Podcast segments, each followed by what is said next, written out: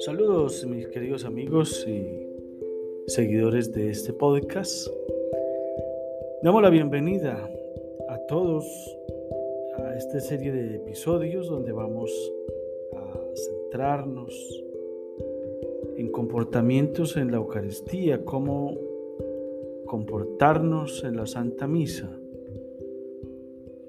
Recordemos que la Eucaristía es el lugar o el momento donde nosotros celebramos nuestra fe, compartimos y celebramos con los hermanos nuestra fe. Eh, hoy vamos a hablar sobre 11 reglas de oro para portarse bien durante la Santa Eucaristía. Nos valemos de archiprensa que trae ahí una serie de tics o de recomendaciones de cómo comportarse en la Eucaristía. Yo saludo a todos los mis feligreses aquí de la parroquia Nuestra Señora del Perpetuo Socorro, Barranquilla. Eh, les va a compartir este podcast, estos episodios, el padre Alcides de Jesús Orozco, sacerdote de la Iglesia Católica, misionero redentorista, párroco de aquí de esta comunidad parroquial. Entonces veo conveniente eh, dirigirme a los peligreses, a todos los fieles que mm, van al templo, participan de la Eucaristía Dominical, y pues aquí en nuestra parroquia y también en otras eh, parroquias, capillas, donde ustedes van a celebrar la Eucaristía. Espero pues que estos episodios, estos programas eh, nos sirvan para que nosotros podamos ir con todo el protocolo desde la parte espiritual, desde la parte de la fe. Entonces, empezamos. 11 reglas de oro para portarse bien durante la misa. Para poder, eh, para poder aprovechar al máximo los grandes frutos espirituales que se recibe en la misa, se debe participar en ella con reverencia. Aquí 11 reglas de oro o consejos prácticos gracias a Archiprensa que servirán para aprovechar la misa al máximo y participar activa y reverentemente en la Eucaristía. Primera regla, no usar el celular. No lo necesitas para hablar con Dios.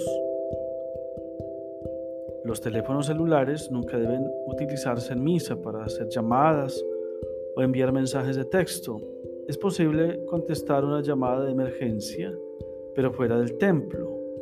Por otro lado, si es posible usar el teléfono para lecturas espirituales o oraciones, aunque se debe ser discreto. Entonces ya sabemos, en la medida posible no usar el teléfono celular, a menos de que sea una emergencia y tenga que salir de la Eucaristía. O también si hay oraciones para hacer, pero no dentro de la misa, por supuesto. Eh, dos, ayunar antes de la celebración eucarística. Consiste en abstenerse de tomar cualquier alimento o bebida, al menos desde unas eh, horas eh, antes de la Sagrada Comunión, excepción del agua y de las medicinas. Los enfermos pueden comulgar aunque haya tomado algo en la hora inmediatamente anterior, el propósito es ayunar, a ayudarle a la preparación para recibir la Jesús Eucaristía.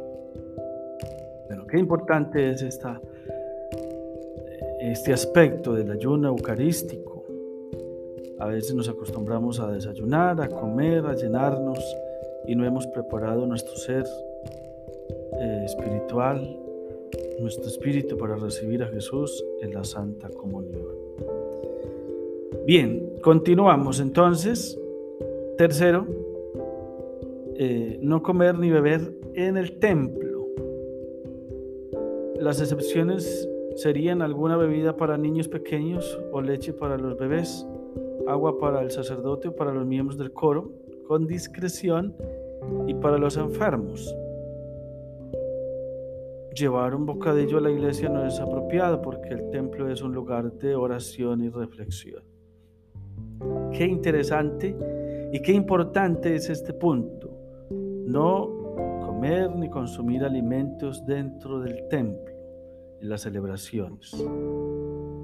¿Sí? Entonces eso pues hay que en la medida de lo posible debemos evitar. Es una falta de respeto con Jesús Eucaristía, con eh, la liturgia de la Eucaristía, nosotros consumir alimentos dentro del templo. Cuarto, no goma de mascar. Al hacer eso se rompe con el ayuno, ocurre una distracción, se es descortés en un entorno formal y no ayuda a la oración. Entonces, es desagradable con las gomas de mascar. Eh, es una falta también de respeto con la Eucaristía. Entonces, no se puede, no podemos traer gomas de mascar. Quinto, no usar sombrero. Es descortés usar un sombrero dentro de una iglesia, dentro del templo. Si bien esta es una norma cultural, debe cumplirse. Así como nos sacamos el sombrero cuando se hace un juramento, igual debe hacerse en el templo, en la iglesia, en la comunidad, como un signo de respeto. Y esto pues aplica para hombres y mujeres. Es muy común ver a ver señoras, señoras, hombres y mujeres con sombreros, con, con eh, objetos en la cabeza, con eh, digamos, sombreros, cachuchas, gorras que les decimos, no está bien. Es una falta también de respeto. Sexto, vestir con modestia. A los católicos se les invita a asistir vestidos adecuadamente, ya que si es algo que se suele hacer comúnmente para una fiesta o algún otro tipo de compromiso, no hay razón para no hacer lo mismo al asistir a la Eucaristía. Debemos ir adecuadamente vestidos como para ir a un banquete, a una fiesta. Entonces, eh, es muy común de pronto ir a la Eucaristía en, en bermudas, en camisilla, en pantalonetas, en pantuflas. Debemos ir bien vestidos porque la ocasión lo merita, porque es una fiesta. Eso pues hay que irlo mejorando, por supuesto, a medida que vamos formándonos en la fe. Séptimo, llegar algunos minutos antes del inicio de la, de la misa. Si por, algún, si por algún motivo o razón no se puede llegar a tiempo, es recomendable sentarse en la parte de atrás para no molestar a las demás personas. Llegar a la misa temprano permite orar y prepararse mejor para recibir a Cristo. Qué importante es ser puntual antes de que se empiece la Eucaristía, porque eh, nos perdemos de esos momentos especiales. Toda la Eucaristía, entonces, llegar a tiempo, organizarnos, llegar unos minutos antes, hacer oración, prepararnos. Eh, recuerdo que alguien decía que cuando uno llega eh, tarde al aeropuerto, el avión lo deja, cuando uno llega tarde al médico pierde la cita. Entonces, ¿por qué no llegamos temprano a la misa, a la Eucaristía, haciendo la cita y el encuentro con nuestro Señor Jesucristo, que es el que nos da la salvación eterna, la vida eterna?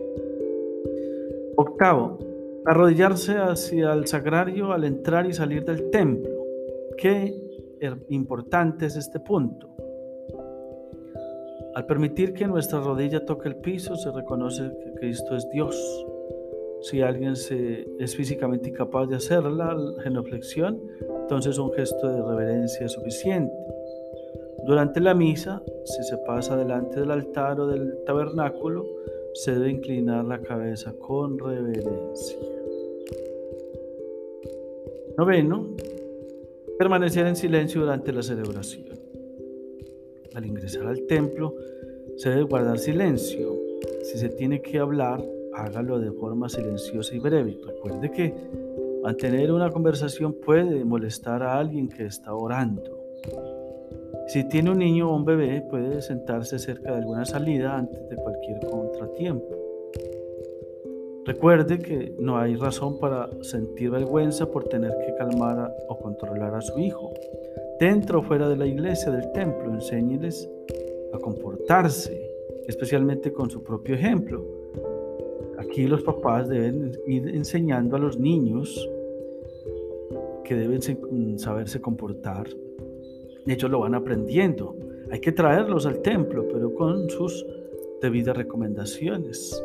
Ellos van aprendiendo que si usted como padre o madre o como hermano mayor guarda silencio, hace oración, el niño va viendo, va captando eso, ese ejemplo y él va aprendiendo. Décimo, inclinarse al recibir la comunión. Si es Dios, entonces se puede mostrar respeto inclinando la cabeza como reverencia. Si lo desea puede ser una genuflexión. Esta es una práctica antigua que eh, ha continuado hasta el día de hoy. Entonces recibir la Santa Comunión, con reverencia, con respeto, no ir ah, como si estuviéramos recibiendo algo como un dulce o una galleta una, un chocolate, no, con plena reverencia, con respeto, a recibir la Santa Comunión a la hora de la comunión hacer la fila adecuada. Si va a ser recibirla en la mano, hacer como un cofrecito, la mano izquierda encima de la derecha y hacemos como un cofre para recibir la comunión y luego la llevamos a nuestra boca. Y si es en la boca, también con mucho respeto. Y once, espere que la misa termine. Debemos permanecer en la misa hasta la bendición final. Recuerde que uno de los mandamientos de la iglesia es decir, es oír misa entera, la Eucaristía, los domingos y fiestas de guardar.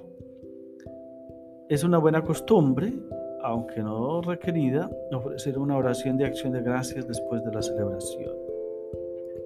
Finalmente, la salida debe ser en silencio a fin de que no molestar a otras personas que estén o deseen permanecer en el templo rezando. Entonces, al mm, recibir la bendición, quedarnos escuchando y orando con la oración, la, canción, el canto, la alabanza a María Santísima y permanecer en silencio, en oración. Bien, entonces eh, eh, tenemos estos 11 puntos importantes reglas de oro para portarse bien en la misa, en la Eucaristía. Esto fue tomado de Archiprensa, un artículo que fue escrito para nuestro crecimiento en la fe. Entonces tenemos eh, estos hermosos eh, momentos de la Eucaristía y debemos aprovecharlos al máximo. Bien, eh, seguimos adelante formándonos en la fe. Espero que esto sea de utilidad para ustedes y para nosotros también. Eh, nos estaremos viendo y escuchando, nos estaremos encontrando en el próximo episodio. Recordemos que este podcast es para la evangelización, para la formación en la fe. Les ha hablado el Padre Alcide de Jesús Orozco, sacerdote, misionero rentorista y párroco de aquí de la parroquia Nuestra Señora del Perpetuo Socorro, Barranquilla.